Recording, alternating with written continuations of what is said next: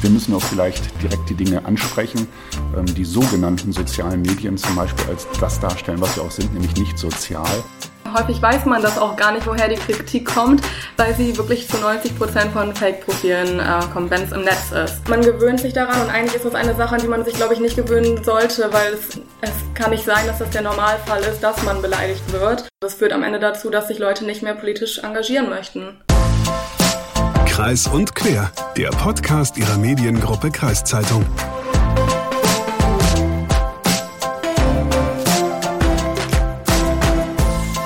Moin und herzlich willkommen zu Kreis und Quer, dem Podcast der Mediengruppe Kreiszeitung. Mein Name ist Lukas Spar.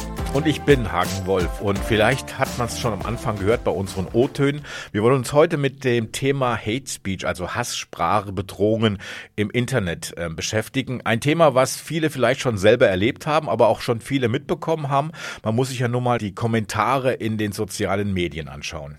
Ja, und da in Kürze ja Kommunalwahlen sind, haben wir mal geschaut, wie gehen die Lokalpolitikerinnen und Lokalpolitiker hier vor Ort mit dem Thema um? Haben sie schon Hate Speech erlebt? Wurden sie im Internet schon selbst bedroht? Für diese Folge haben wir mit zwei Männern gesprochen, die schon viele Jahre politisch aktiv sind, aber auch mit zwei jungen Frauen, die jetzt bei der Wahl den Sprung ins Amt schaffen wollen. Aber vorher wollen wir allerdings noch kurz auf ein anderes Thema schauen und das hat auch mit Hass und Kritik zu tun, aber im realen Leben.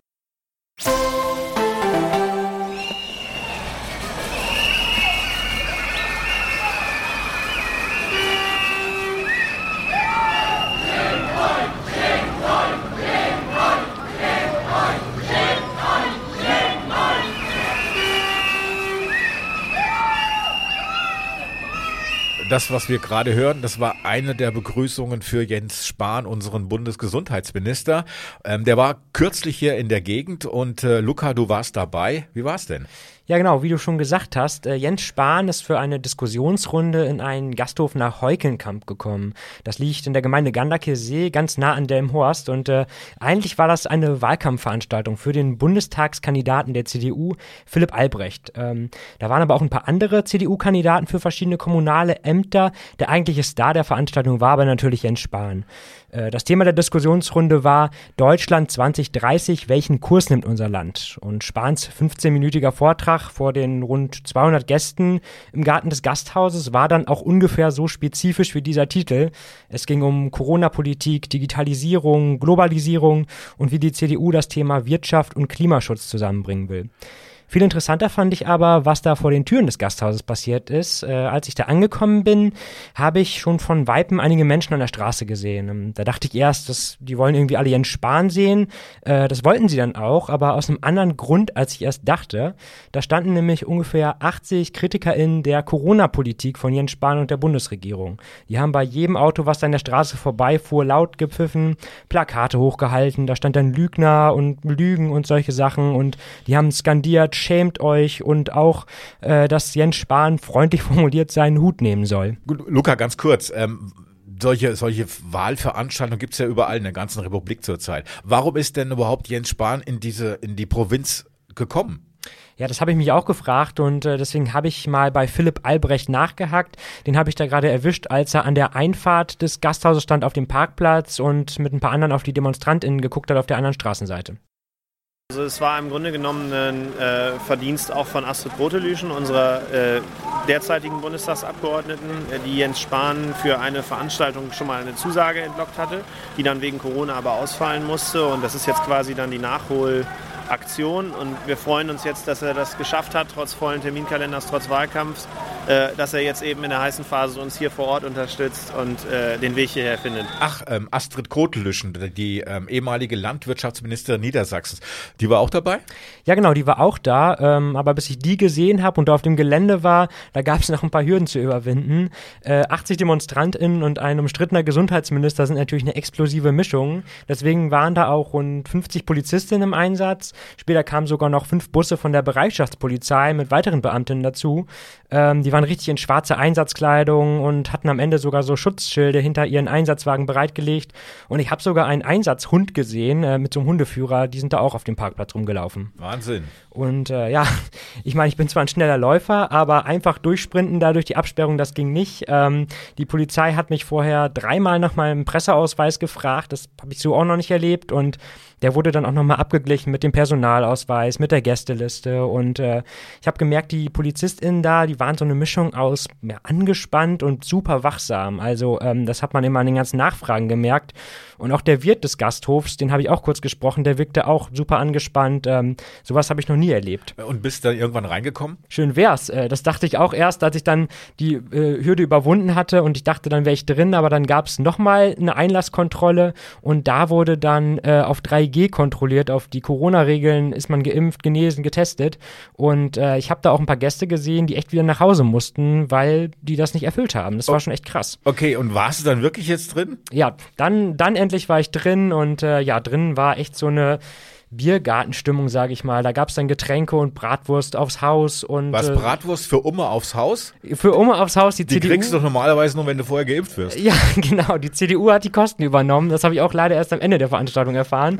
ähm, genau, und während da dann draußen die Demonstrantinnen geschrien haben, war da drin echt so ja so ruhige Atmosphäre und ähm, natürlich war das dann mit den Demonstrantinnen auch Thema bei den, bei den Reden, zumindest am Anfang. Äh, Albrecht und Spahn haben dann beide gesagt, dass man über alles sprechen kann, aber die Leute draußen würden das scheinbar lieber vorziehen, irgendwie draußen laut zu protestieren, statt reinzukommen und drin mitzudiskutieren. Mhm. Okay, soweit so gut. Also ähm, Spahn hat seine Rede gehalten, 15 Minuten, wie du gesagt hast. Äh, ich weiß, dass es relativ schwer ist, wenn der Bundes, wenn ein hoher Minister in die Provinz kommt, dass man da ein Interview bekommen kann. Konntest du ihm äh, ein paar Fragen wenigstens noch stellen? Ja, tatsächlich. Das ist immer nicht so leicht und ich habe auch lange dann geguckt, wann der richtige Moment ist. Äh, da hat er erst nämlich noch ein paar Fragen aus dem Publikum beantwortet nach seiner Rede. Ähm, dann ist er auch recht zügig von der Bühne Bühne und wollte wieder ins Auto nach Berlin fahren und da habe ich dann kurz am Ausgang habe ich ihn nochmal erwischt und ihm ein paar Fragen stellen können. Sie haben jetzt gerade viel über das Thema Corona gesprochen. Viele fragen sich natürlich, wie lange geht das noch mit der Pandemie? Können Sie was dazu sagen? Wird der nächste Gesundheitsminister wieder ein Pandemieminister? Den entscheidenden Unterschied machen wir durch die Impfung.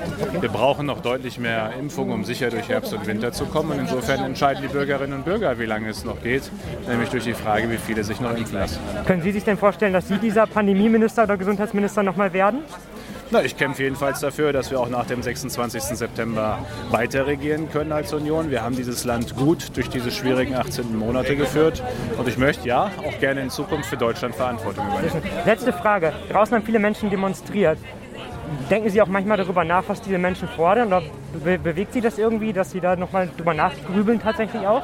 Klar bewegt mich, äh, klar bewegt mich äh, das, ähm, nicht zuletzt deswegen, äh, weil ich ja sehe, dass da Spannungen sind in der Gesellschaft in dieser Pandemie, auch in der Frage geimpft, nicht geimpft, wo wir einfach auch, auch aufpassen müssen, dass daraus nicht Spaltungen werden. Äh, aber dafür braucht es eine Diskussion. Ich habe schon häufiger probiert, die Diskussion. Und wenn da nur gebrüllt wird, dann ist halt das Gespräch schwierig. Deswegen lieber hier im Saal auch kontrovers diskutieren. Ich glaube, jeder, der wollte, hätte auch dazu kommen können. Alles klar, vielen Danke. Dank. Okay, Glückwunsch, du hast ein Interview bekommen, aber nach dieser ganzen Vorbereitung war es ja auch dann auch verdient. Ja, absolut. Also äh, auch wenn ich sagen muss, ich war gar nicht mehr am Ende so auf die Inhalte der Rede fokussiert, weil das natürlich super beeindruckend war oder einfach krass mit diesen Demonstranten. Ähm, wer aber trotzdem noch mal ein paar Bilder auch sehen will von der Veranstaltung, von dem Polizeieinsatz und auch vielleicht noch mal wissen will, was Spahn genau in seiner Rede gesagt hat, der kann gerne noch mal in den Artikel von unserem Kollegen Gero Franitzer reinlesen. Der war nämlich auch da und hat für die Kreiszeitung das noch mal alles aufgeschrieben. Ähm, ihr könnt den Artikel jetzt noch lesen auf www.kreiszeitung Tageszeitung.de. Da könnt ihr einfach nach Gero suchen, wie man es spricht, G-E-R-O. Und dann findet ihr den Artikel relativ weit oben. Okay, und jetzt zurück zu unserem Thema Hate Speech. Wir hatten ja schon gesagt, dass wir mit zwei erfahrenen Politikern und zwei jungen Kandidatinnen über das Thema gesprochen haben. Und einer dieser Männer, die schon länger in der Politik aktiv sind, ist der Landrat des Landkreises Diepholz. Kurt Bockhop von der CDU. Er ist seit zehn Jahren Landrat und er hat in diesen zehn Jahren schon äh, bittere Erfahrungen mit Hate Speech, mit Bedrohungen gemacht. Ich war äh, Ziel äh, dieser Attacken. Ganz besonders habe ich das nochmal gesteigert erlebt, weniger als Einzelfälle gesteigert erlebt, was die Zahl angeht in Corona. Also alles, was mit Corona zu tun hat. Das war nochmal deutlich eine Zahl nach oben. Die waren vielleicht nicht alle so heftig wie die Einzelausreißer in den letzten zehn Jahren jetzt als Landrat oder auch als Bürgermeister, aber doch, da gab es einiges. Gibt es einige Beispiele, die Sie sagen können, in welcher Art die Bedrohung oder wie die Bedrohungen ausgefallen sind? Zufällig habe ich eine E-Mail hier vor mir liegen, äh, wo ich vielleicht einmal ganz kurz einen Satz daraus vorlesen kann oder zwei. Ich schrieb Ihnen, so der Adressat, äh, der Absender, mehrfach, dass ich besonders Sie und unseren Bürgermeister in Stur psychische Foltern werde, egal welche und wie viele Familienangehörige im Hintergrund nervös werden, vor Angst krank werden oder sich vor Panik selbst richten finde ich schon äh, recht deutliche Ansage. Wir haben das übrigens zur Anzeige gebracht. Die Staatsanwaltschaft hat das eingestellt. Scheint von der Meinungsfreiheit gedeckt zu sein. Gut fühlt man sich aber nicht, wenn man sowas hört. Sie sagen, es gut fühlt man sich nicht, kann ich mir gut vorstellen, dass, dass es doch äh, einen belastet. In wie, wie geht man mit, so, mit sowas um? Also häufig kommen solche Aussagen ja anonym auch an uns. Äh, manchmal finden sie sich in sogenannten sozialen Netzwerken, aber auch das vermittelt den Eindruck von Anonymität. Und ich glaube, der Schlüssel liegt im Grunde genommen die, darin, die Anonymität zu brechen. Zum einen, äh, wenn es geht, denjenigen, der dort Absender ist, auch aus der Anonymität herauszuholen und äh, ihn auch öffentlich zu machen oder sie, das ist ja ganz gleich. Ähm, und das andere ist, selber nicht in der Isolation zu verharren und zum Opfer zu werden, sondern möglichst stark mit anderen dadurch zu sein, dass man sich mit seinen Kollegen austauscht, Verstärkung auch in der Familie sucht und das nicht in sich hineinfrisst und im Zweifelsfall auch die notwendigen Institutionen beteiligt. Und gegebenenfalls ist das auch die Staatsanwaltschaft, die dann ermittelt. Sie sind ja auch Leiter einer großen Behörde, Landkreis Diepholz. Äh, haben auch Ihre Mitarbeiter oder Mitarbeiterinnen schon ähm, ähnliche Drohungen bekommen? Ja, wir haben jetzt mal einen Durchschnitt so ausgerechnet. In den vergangenen zehn Jahren muss man sagen, dass mindestens eine entsprechende Nachricht an uns gegangen ist, die wirklich Anlass zur Sorge gibt, wo wir auch strafrechtlich hinterhergehen. Tendenz ist aber leicht steigend, um das mal sozusagen, Tendenz geht eher in Richtung zwei heftiger Dinge. So leichte Beleidigungen und dergleichen, da haben wir natürlich deutlich mehr. Festzustellen ist aber, dass die Aggressivität in den E-Mails, äh, insbesondere abends, so ab 10, 11, äh, wenn das da so auf Senden gedrückt wird, was da ankommt, die ist deutlich gestiegen und die Zahl steigt auch. Ich habe sehr gute Erfahrungen damit gemacht, wenn man die Absender kennt dieser E-Mails, die sich vielleicht im Ton vergriffen haben, um noch gar nicht so in Richtung Hate Speech zu gehen, aber sich doch deutlich im Ton vergriffen haben, die häufig ihren Lebensfrust da so am Abend nochmal nach der Tagesschau reingehämmert haben in den Computer und dann absenden, dass wenn man die am nächsten Tag persönlich anruft oder am gleichen Abend eine sachliche und höfliche Mail zurückschickt, dass man dann eine sehr überraschende Reaktion bekommt, weil die Menschen im Grunde genommen einen Spiegel vorgehalten bekommen haben. Und ich habe auch sehr häufig Entschuldigungen bekommen. Es gibt aber auch welche, da ist Hopfen und Malz verloren. Das merkt man aber auch bei der eigenen Lektüre dieser dieser E-Mails. Ich habe noch mal so eine kleine E-Mail mitgebracht, die ich seit drei Jahren äh, mit mir herumtrage. Die, die kann das vielleicht ein wenig zeigen. Das hätte mich damals äh, sehr getroffen. Absender ist Anonymous. Das ist ja auch so eine, eine, gern gewählte Adresse. Und zwar lautet der Text, es geht um eine Hundewiese, also wirklich kein bahnbrechendes Thema. Du siehst nicht nur aus wie ein Schafbock, geistig bist du auch einer. So viel Blödheit wie in der oben genannten Angelegenheit findet man häufig in den nördlichen Inzuchtgegenden. Das muss man wegstecken, aber trotzdem mal kurz reflektieren vor 10 oder vor 20 Jahren hätte mich das tief getroffen, vielleicht sogar eine schlaflose Nacht beschert. Da muss man eben lernen, mit umzugehen. Bei dem einen darf man sich das nicht bieten lassen, muss dagegen angehen, auch strafrechtlich, alles, was rechtlich da ist, muss ich Unterstützung auch in der eigenen Politik holen, nicht nur in der Fraktion. Denn das ist vielleicht nochmal ein wichtiger Hinweis. Bei diesen Themen, da halten die Fraktionen zusammen. Da hat man auch Konsens im Kreistag, im Stadtrat, im Gemeinderat. Ähm, da muss man sich nicht genieren. Im Gegenteil, da kriegt man viel Zustimmung von den anderen. Da hält man auch zusammen. Sie haben die Anonymität des Internets angesprochen und dass das natürlich für viele Menschen ganz einfach ist, solche Bedrohungen dadurch auch zu schreiben. Was muss Politik tun, um, um Menschen oder auch Politiker und Politikerinnen zu schützen? Diese Anonymität aufheben zum Beispiel? Nein, ich glaube, das ist technisch nicht möglich, die Anonymität aufzuheben. Wir müssen auch vielleicht direkt die Dinge ansprechen. Ähm, die sogenannten sozialen Medien zum Beispiel als das darstellen, was sie auch sind, nämlich nicht sozial. Ähm, der Sozius, der sitzt auf dem Moped hinten bei einem drauf und hält sich an einem fest. Das ist Sozius, das ist Gefährte, das ist gemeinsam. Und äh, soziale Medien, sind nichts weiter als ein technisches Vehikel. Und ähm, die sind gut geeignet für gute Dinge und sie sind schlecht geeignet für schlechte Dinge. Also wer es missbrauchen will, ist wie in der Kriminalität. Ein Auto ist eigentlich an sich jetzt nicht schlecht, egal ob Elektro oder Verbrenner oder dergleichen ist einfach nur Mobilität. Aber wer als Verbrecher, als Krimineller ein Auto Auto missbraucht, dann wird das Auto eben auch zur Waffe oder zu was auch immer. Und so sehe ich das hier auch. Ich glaube, dass Politik äh, etwas anderes machen muss und allen voran etwas, was vielleicht jetzt überrascht, die Bedeutung und das Gute im Politiker das muss den Menschen deutlicher werden. Die Aussage, ach, die Politik, ach, die Politiker, ist der Einstieg zur Herabwürdigung. Und das passt nicht. Die Politiker, die Summe, nicht der Einzelne, der einen Fehler macht, die Politiker machen etwas für den Sozius, für den Sozialstaat, für den Gefährten, für die anderen Menschen. Und wer in der Politik ist und nur was für sich selber machen will, der bleibt da auch nicht lange. Und das muss den Menschen wieder klar werden. Und ich glaube, es wird ihnen besonders klar, wenn sie selber Politik mitmachen. Ja, soweit der Landrat des Landkreises Diepholz, Kurt Bockhop. Und er spricht ja auch am Ende davon, dass die Arbeit von PolitikerInnen viel mehr wertgeschätzt werden sollen. Und dass man nicht mal sagen soll, ach, die Politiker. Und äh, Luca, du hast ja auch mit einem Politiker gesprochen, der schon seit lange, langer Zeit im Dienst ist und äh, der auch wahrscheinlich schon Erfahrungen mit Hate Speech gemacht hat. Genau, ich bin in meine alte Heimat nach Bahnsdorf gefahren. Da ist Jürgen Lübbers jetzt schon seit 23 Jahren Samtgemeindebürgermeister für die SPD. Deswegen kenne ich ihn auch ganz gut und wir sind auch schon seit einigen Jahren per Du. Lübbers war damals der Erste, der das Amt hauptamtlich ausgeführt hat. Jetzt kandidiert er jedoch nicht noch einmal und am 12. September soll seine Nachfolgerin oder sein Nachfolger gewählt werden. Hate Speech und Hasskommentare sind dabei für ihn nach all den Jahren natürlich nichts Neues. Als ich ihn zum Gespräch im Rathaus getroffen habe, hat er mir erzählt, dass aktuell vor allem die Windkraft in der Samtgemeinde für Ärger sorgt. Das Thema ist bekannt. Energiewende ja, aber bitte nicht vor meiner Haustür. Zuerst blieb Jürgen Lübbers, was die Kritik aus der Bevölkerung anging, relativ vage. Doch dann habe ich noch einmal nachgehakt und wir haben nochmal im Detail darüber gesprochen, wie diese aussah und was das mit ihm gemacht hat.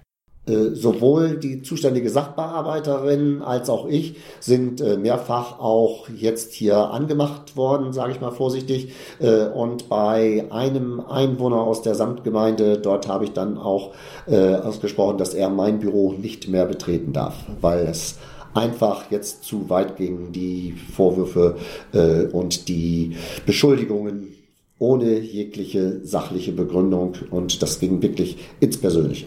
Gab es denn in den vergangenen 23 Jahren auch Fälle, wo du rechtlich aktiv geworden bist? Also wo du rechtliche Maßnahmen eingeleitet hast?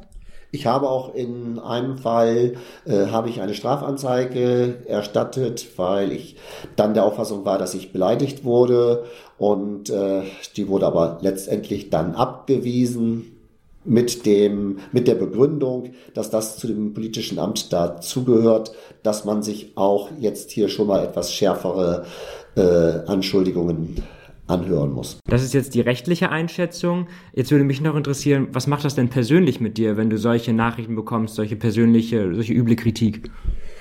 Also in der Regel bin ich sehr ruhig dabei geblieben und äh, das gehört zu dem Job dazu.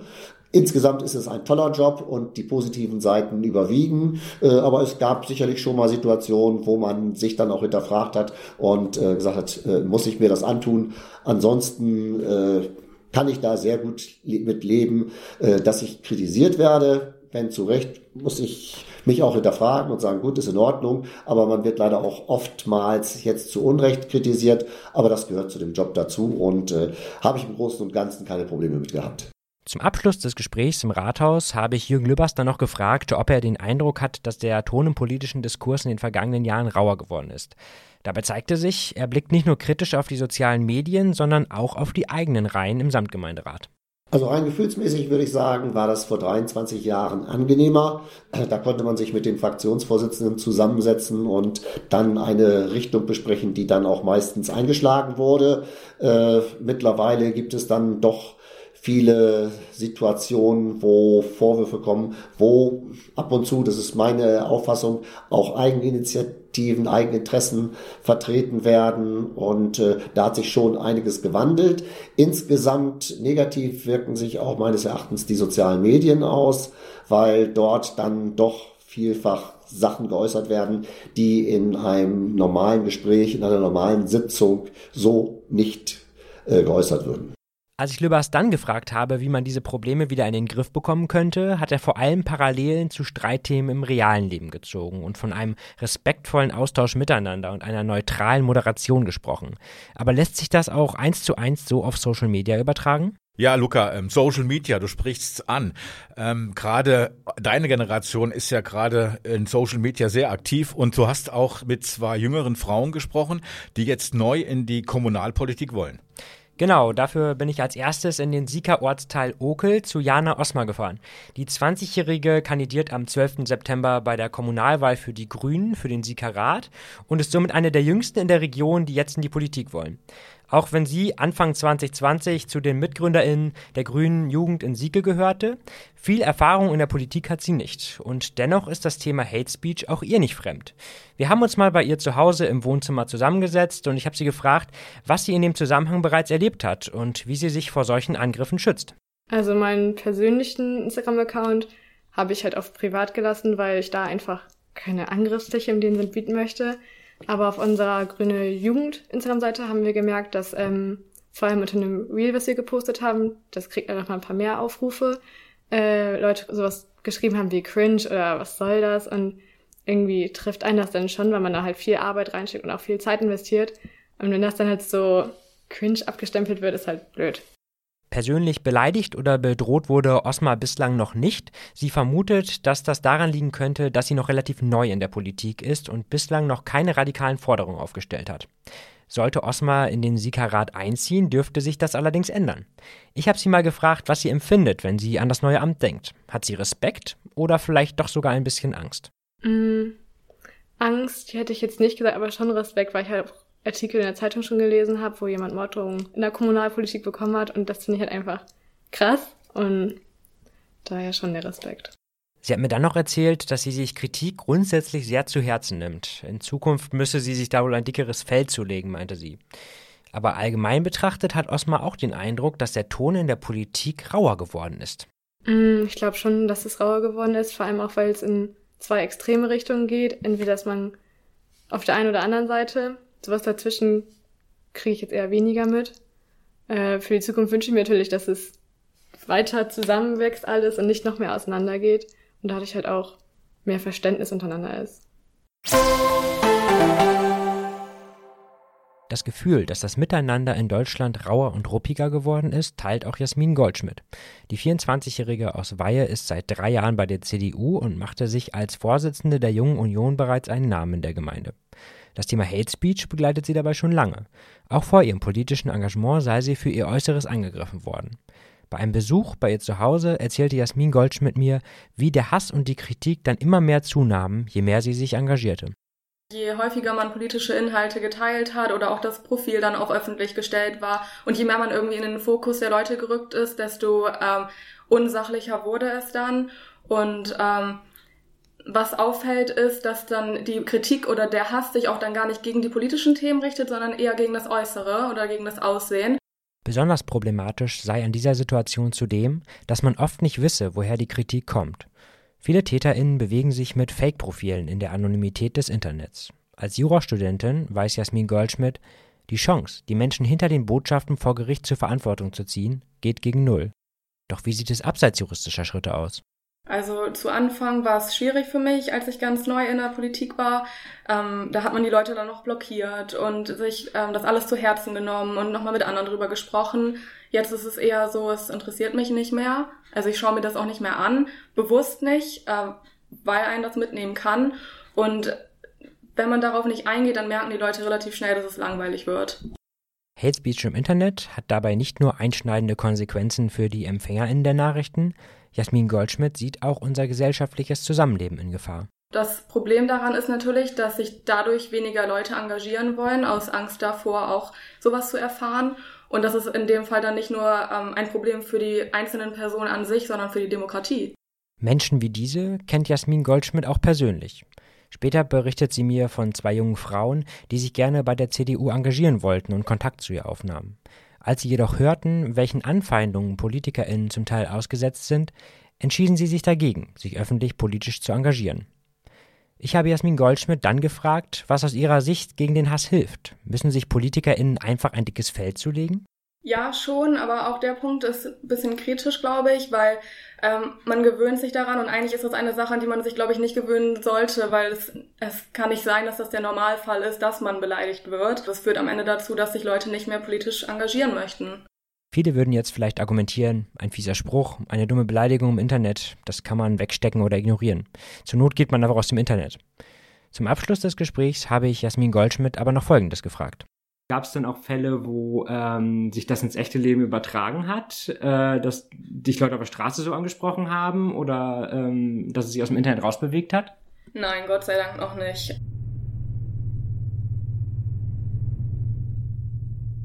Kurz vor Abschluss dieser Podcast-Produktion, am 25. August, postet Jasmin Goldschmidt ein Foto auf Instagram. Darauf zu sehen ist ein Plakat, wo sie mit anderen KandidatInnen der CDU-Weihe um die Stimmen der WählerInnen wirbt. Doch statt ihres Gesichts ist dort nur schwarze, verlaufene Farbe zu erkennen. In der Nacht von Sonntag auf Montag wurden meine Plakate, beziehungsweise das Plakat, wo ich drauf bin, mit Graffiti besprayt. Das Interessante dabei war, dass nur mein Gesicht schwarz ausgemalt wurde auf nahezu allen Plakaten. Ich habe das Ganze dann im Urlaub erfahren. Ich war dann noch im Halbschlaf und dachte nur, ach du Scheiß, was ist da denn passiert? Das sah auch total gruselig aus, irgendwie das halbe Plakat so schwarz. Und dann habe ich das erst so beim Aufwachen gemerkt, ach du Scheiße, da ist mein Gesicht ja wirklich weg. Ich habe mich daraufhin kurzfristig entschlossen, Jasmin Goldschmidt nochmal zu besuchen.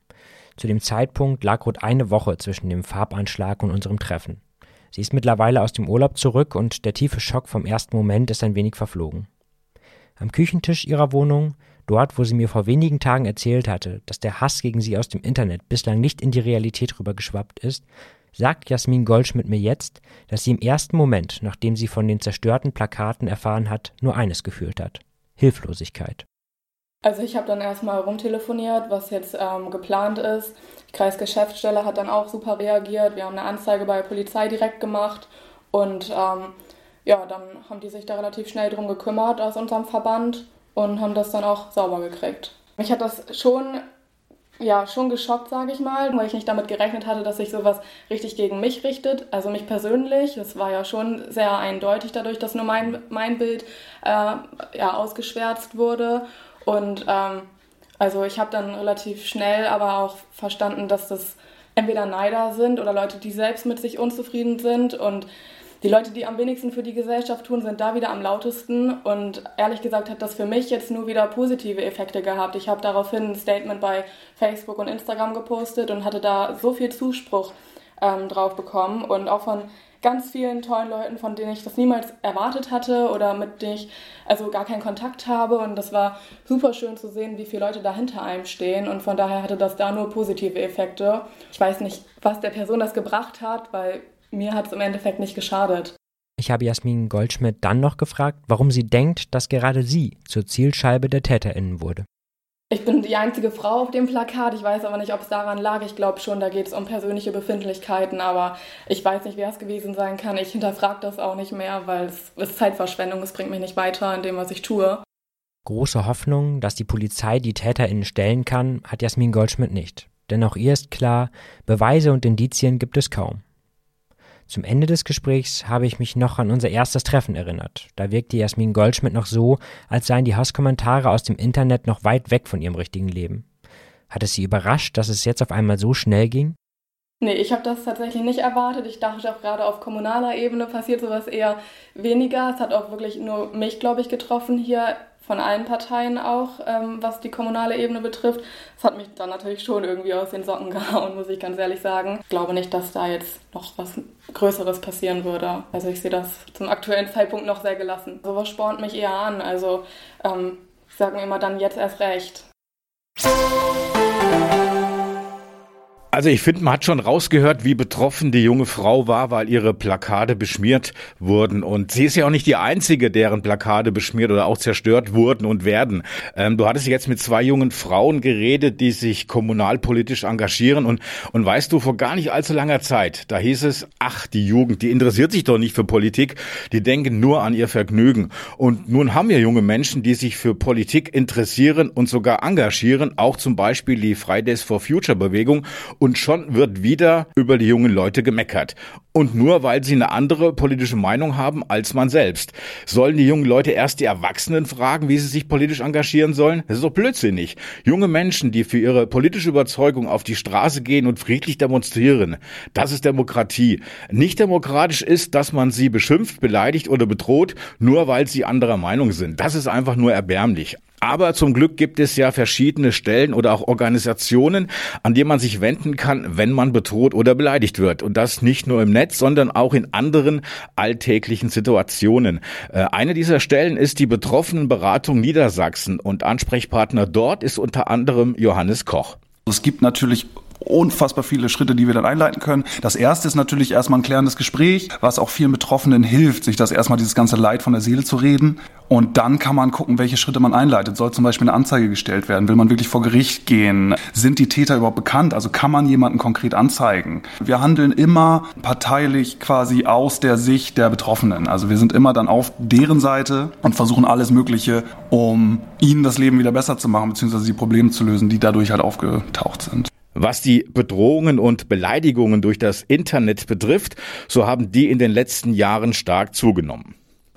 Das liegt meiner Meinung nach daran, dass es etwas normaler und etwas akzeptierter ist, diese Bedrohung oder diese Drohung überhaupt auszusprechen. Zum Beispiel halt durch die sozialen Medien, durch das Internet, wo solche Gruppen riesig erscheinen und wo man denkt, es bricht jetzt ein riesen Shitstorm auf mich, auf mich rein, der, der irgendwie von hunderten Leuten ausgeht, aber im schlimmsten Fall sind es vielleicht nur eine Handvoll, die sich zum Beispiel tausende Fake-Accounts erstellen, die sich sogar irgendwelche Troller engagieren, um halt dieses Thema zu schüren. Und das größte Problem dabei ist einfach, dass es immer noch zu wenig Gegenrede geht. Also gerade wenn man bei Hate Speech ist im Internet, muss es einfach in der Bevölkerung ankommen, dass man dagegen angeht, dass man vielleicht ein bisschen diskutiert, argumentiert. Inzwischen gilt es ja glücklicherweise als Straftat, wenn man im Netz bedroht oder beleidigt wird. Das ist ja Gott sei Dank schon in Bahn gelenkt worden, dass zum Beispiel gerade im Internet diese ganzen Kommentare und diese Angriffe gemeldet werden können. Dass es einfach eine Straftat ist. Wenn ich jemanden auf der Straße beleidige und übelst irgendwie anmache, dann ist das natürlich eine Beleidigung. Dann ist es gar keine Frage seit Ewigkeiten, dass man zur Polizei gehen kann und das anzeigen kann. Wenn das jetzt aber im Internet passiert, war es leider in den letzten Jahren noch oft so, dass es dann irgendwie ja nicht bearbeitet werden kann, weil man weiß nicht gegen wen oder dass es vielleicht gar nicht so viel Akzeptanz oder so viel äh, Verständnis dafür gab, dass das eigentlich genau die gleiche Beleidigung war, als wäre es jetzt in Persona. Und deshalb kann man Gott sei Dank, also die ganzen Social-Media-Seiten wie Facebook, Instagram und Co. sind ja tatsächlich dazu angehalten und da gibt es Gott sei Dank Gesetze für mittlerweile, dass diese Beiträge gelöscht werden müssen und gemeldet werden können. Und da müssen wir auf jeden Fall noch viel mehr für tun und dran arbeiten. Aber ich glaube, ein erster Schritt ist getan. Das ist halt vor allem, und das ist das Wichtigste, vor dem deutschen Recht einfach als Straftat gilt. Soweit Johannes Koch. Die betroffene Beratung Niedersachsen, die ist angesiedelt beim CJD in Nienburg. Weitere Informationen gibt es auf der Seite betroffenenberatung.de. Ja, soweit unsere Folge zum Thema Hate Speech und Beleidigung und Bedrohung im Netz. Wir haben es jetzt schon oft gehört. Am 12. September ist Kommunalwahl in Niedersachsen. Jede und jeder ab 16 Jahren kann in Deutschland da wählen und äh, es gibt nicht nur zahlreiche Kandidatinnen für die Stadt- und Gemeinderäte. In vielen Kommunen werden auch neue BürgermeisterInnen gewählt. Am Ende zählt da jede Stimme. Apropos Kommunalwahl, hattest du nicht letztens mal angedeutet, dass du da auch mal irgendwie in der Kommunalpolitik aktiv warst? Ja, das, ja, war ich. Also es, es hat auch eine ganz besondere ähm, Be Bewandtnis. Also in meiner in meiner damaligen Heimatgemeinde in Hessen, das ist in Wölfersheim gewesen. Da hatte die die NPD in den 1980er Jahren, also glaube ich noch vor deiner Geburt, in den 1980er Jahren bei den Kommunalwahlen ganz viele Stimmen bekommen, einmal sogar über 17 Prozent. Und äh, die Gemeinde galt damals übrigens auch als die braune Hochburg der Republik. Und um ähm, auch aktiv und auch auf politischem Wege was zu tun, da bin ich dann in eine demokratische Partei ähm, eingetreten und habe mich als Kandidat bei der Kommunalwahl ähm, aufstellen lassen. Und wir haben damals auch, glaube ich, ähm, die absolute Mehrheit bei der Wahl geholt, aber mindestens, mindestens die Mehrheit der Stimmen. Und ich bin aber nicht ins Gemeindeparlament äh, gekommen, weil ich einen Listenplatz hatte, der lag zu weit hinten. Ich glaube, bei 80 Prozent wäre ich, in, wär ich ins Gemeindeparlament gekommen. Okay. Aber egal. Und ähm, ich weiß noch, ich kann es, glaube ich, jetzt erzählen, das ist über 30 Jahre her, äh, also schon verjährt. Ich weiß noch, äh, damals an einem Sonntagvormittag gegen 10 oder 11 Uhr, da gab soll es eine Kundgebung bei uns im Dorf auf dem Marktplatz geben, der NPD. Und ähm, am Abend vorher, und ich habe mich da ziemlich drüber aufgeregt, dass es da so eine Kundgebung geben sollte, der NPD. Und am Abend vor diesem Sonntag, also Samstagabend, saßen mein Kumpel Uwe und ich Uwe, grüß dich, ähm, wenn du zufälligerweise noch zuhörst. Äh, wir beide saßen in der Kneipe und, und haben uns geärgert, dass es da keine große ähm, Gegendemonstration zu dieser NPD-Veranstaltung äh, geben sollte. Und nach ein paar Bierchen haben wir beide dann beschlossen, ähm, etwas zu unternehmen. Und Uwes Eltern, die hatten einen kleinen Bauernhof mit dem damals ja zugehörigen Misthaufen. Der hört damals zu jedem Bauernhof dazu. Mhm. Und wir haben uns dann in der Nacht, so gegen ein Uhr, eine Schubkarre genommen und den Mist von dem Misthaufen auf dem Marktplatz transportiert, der etwa, sag mal, 500 Meter äh, von dem Misthaufen entfernt lag und auf dem Marktplatz dann kleine, kleine Misthäufchen über den Platz verstreut. Und die, ähm, die Aktion, die ging dann von morgens äh, 1 Uhr bis knapp 4 Uhr.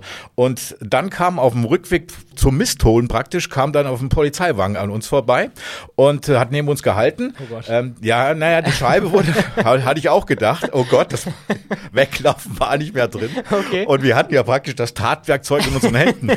Verdächtig. Ja, den Schubkarre mit dem Mist. Und äh, der Polizist hatte die Scheibe runtergeleiert, meinte dann zu uns, nun ist aber gut, Jungs, am besten macht ihr euch jetzt nach Hause und geht schlafen. Und ist weggefahren. Und wir sind nach Hause gegangen, haben uns schlafen gelegt. Und das war auch alles. Es gab nichts, es gab keine Anzeige und nichts. Okay. War jetzt relativ cool. Und die, und die waren da auf dem, auf, dem, auf dem Marktplatz einfach, lagen die Haufen da noch oder was? Die lagen noch im Haufen, ja. Also wie wir ins Bett gegangen sind, lagen die noch auf dem Haufen. Und okay. Die, die NPD-Veranstaltung am nächsten Vormittag, die wurde dann kurzfristig auf einen anderen Platz verlegt. und wer die Misthaufen weggemacht hat, das weiß ich bis heute nicht. Wow. Und ich bin dann auch irgendwann später aus der Partei auch wieder ausgetreten. Geil. Ja. Okay, also das hast du mir bislang noch nicht erzählt. Ähm, ja, also wenn das irgendwie nicht nochmal irgendwie jetzt eine Motivation ist, irgendwie, ja, sich politisch zu engagieren oder zu wählen zu gehen, aus welcher Motivation auch immer, dann weiß ich auch nicht. Ja, und keine Misthaufen verteilen, das ist auch nicht so gut. Dann. Genau.